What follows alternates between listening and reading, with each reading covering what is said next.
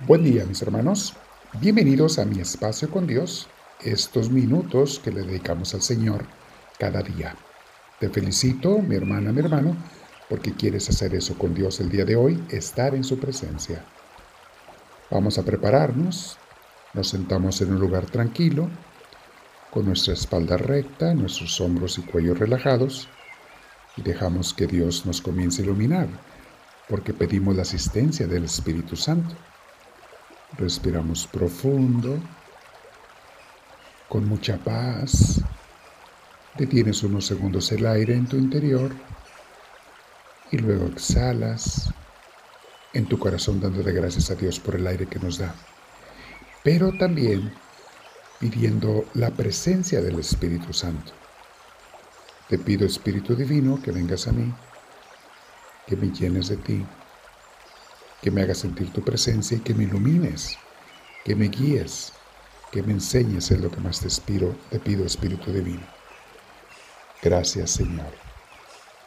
El día de hoy, mis hermanos, vamos a tener una, una meditación llamada Es bonito recibir, pero es mucho más bello el dar. A todos nos gustan los regalos. Desde niños nos encanta cuando la gente nos ofrece o nos da cosas.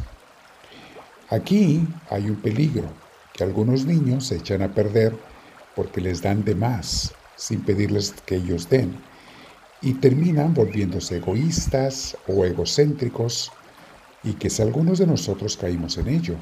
Por eso ahora es tiempo de reflexionar y corregir. Al nacer nacemos sin ambiciones. Los niños nacemos de una forma natural, Solo deseamos la comida y el cuidado que necesitamos para sobrevivir.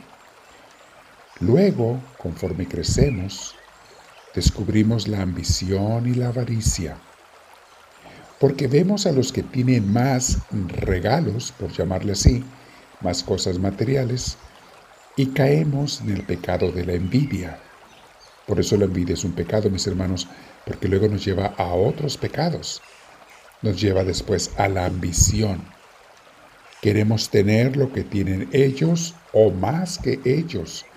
A veces queremos hasta competir. Entre otros males, esto hace que nos imaginemos que la felicidad está fuera de nosotros, en los objetos, el dinero, la fama, el poder y las cosas materiales. Y dejamos de buscar su fuente y su lugar de encuentro que son Dios y en nuestro interior. Es allí donde está la auténtica felicidad que perdura, no los alegrones que nos dan las diversiones, los placeres y los bienes materiales. Son alegrones que pasan rápido y te dejan con hambre, con ansia, con ganas de más. La auténtica felicidad se da en tu interior cuando el Espíritu Santo se encuentra contigo y tú con Él, de diferentes maneras. Algunos, movidos por el Espíritu Santo, comienzan a dar, a compartir, no solo cosas materiales, sino sus vidas mismas. Tenemos ejemplos de amor y bondad extremos como una Madre Teresa de Calcuta, pero no necesitamos llegar a tanto. Basta que hagamos lo que podemos cada día con sinceridad, no lo que nos sobra, sino dar de lo que necesitamos a veces, dar lo que podemos cada día, o como decía una persona totalmente llena del Espíritu de Dios, decía, no me impidas hacerle todo el bien que pueda a todas las personas que pueda, todo el tiempo que pueda. Nos dice la carta a los hebreos, hermosamente nos habla aquí esta carta. Hebreos 13:16. No se olviden de hacer el bien y de compartir con otros lo que tienen, porque esas son las ofrendas que agradan a Dios. ¿Verdad? Nada agrada más a Dios que el que compartamos lo que tenemos y el amor y el servicio y demás con los demás. Luego San Pablo en Efesios 4:32 nos dice, más bien, sean bondadosos y compasivos unos con otros. Esta frase es muy importante. La quiero repetir. Más bien sean bondadosos y compasivos unos con otros. Y perdónense mutuamente, así como Dios los perdonó a ustedes en Cristo. Efesios 4:32. Saben, muchas veces somos compasivos nada más con algunos, bondadosos con algunos, con aquellos que queremos, que amamos, o que nos dan cosas les correspondemos. Pero no nos limita San Pablo a esos nada más. Nos dice que a todos, unos con otros. Y en especial dentro de la iglesia, como vamos a leer enseguida. San Pablo dice que tenemos que poner un énfasis especial en el servicio y el amor con los de la iglesia. Tenemos en Gálatas 6:10 que nos dice, siempre que tengamos la oportunidad, hagamos bien a todos y en especial a los de la familia de la fe. Qué hermoso dice. A todos, sí, claro. Pero en especial hacerles el bien, servirles a los de la iglesia, dice los de la familia de la fe. Luego el mismo San Pablo, en Romanos 12:21, nos hace una invitación también, muy hermosa, que dice, no te dejes vencer por el mal. Al contrario, vence al mal con el bien. Romanos 12:21. No te dejes vencer por el mal. Mucho del mal, mis hermanos, del que hemos estado meditando hoy, es el egoísmo, la egolatría, sentirme que yo soy el centro del mundo, que yo soy Dios y todos me deben.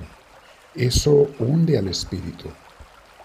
Esa actitud te aparta de Dios que no te domine la egolatría, el egoísmo, el pensar solamente en ti, el ignorar a los demás, o como nos dicen los apóstoles, que tampoco ayudes solamente a los que te conviene o a los que sientes ganas de ayudar. Es a todos. Y yo te voy a invitar a que hagas un esfuerzo por practicar una obra de amor hoy, si puedes, con una persona que te caiga mal. Ese es el mejor reto. Es la mejor manera de practicar este amor y saber que lo estamos haciendo bien. Una persona que te cae mal, una persona que quizá te ha hecho un daño, practica una obra de servicio o de amor para esa persona simple y sencillamente por amor a Dios. Porque amas a Dios y quieres complacer a Dios y verás lo que pasa en tu espíritu. Vas a sentir el agradecimiento de Dios cómo toca tu esternón, tú pones su dedo en tu esternón, Dios. Sienten un gozo aquí en el centro del cuerpo cuando haces un servicio totalmente desinteresado. Y no hay servicio más desinteresado que el servir a aquellos que no nos han hecho bien. Es difícil, yo sé, pero pide de Dios su fuerza y hazlo. No te vas a arrepentir, al contrario. Mi hermana, mi hermano, Vamos a quedarnos meditando. Te invito a que te quedes un rato de oración. Platica con Dios. Platica. Dile, Señor, ¿sé yo dar más que recibir? ¿Soy una persona generosa, amorosa, que se preocupa por dar? No, no siempre son cosas materiales. Si no tengo, no tengo que dar cosas materiales. Eh, más que nada, muchas veces el amor, el, cariño, el servicio. ¿Lo estoy haciendo, Señor, como a ti te gusta? Vamos a quedarnos un rato meditando con el Señor, orando sobre este tema u otro que Dios te inspire, contarle que te arrime más cerca de Dios, te enseñe a amar más al Señor. Dile al Señor en tu oración, háblame Señor, que tu siervo te escucha.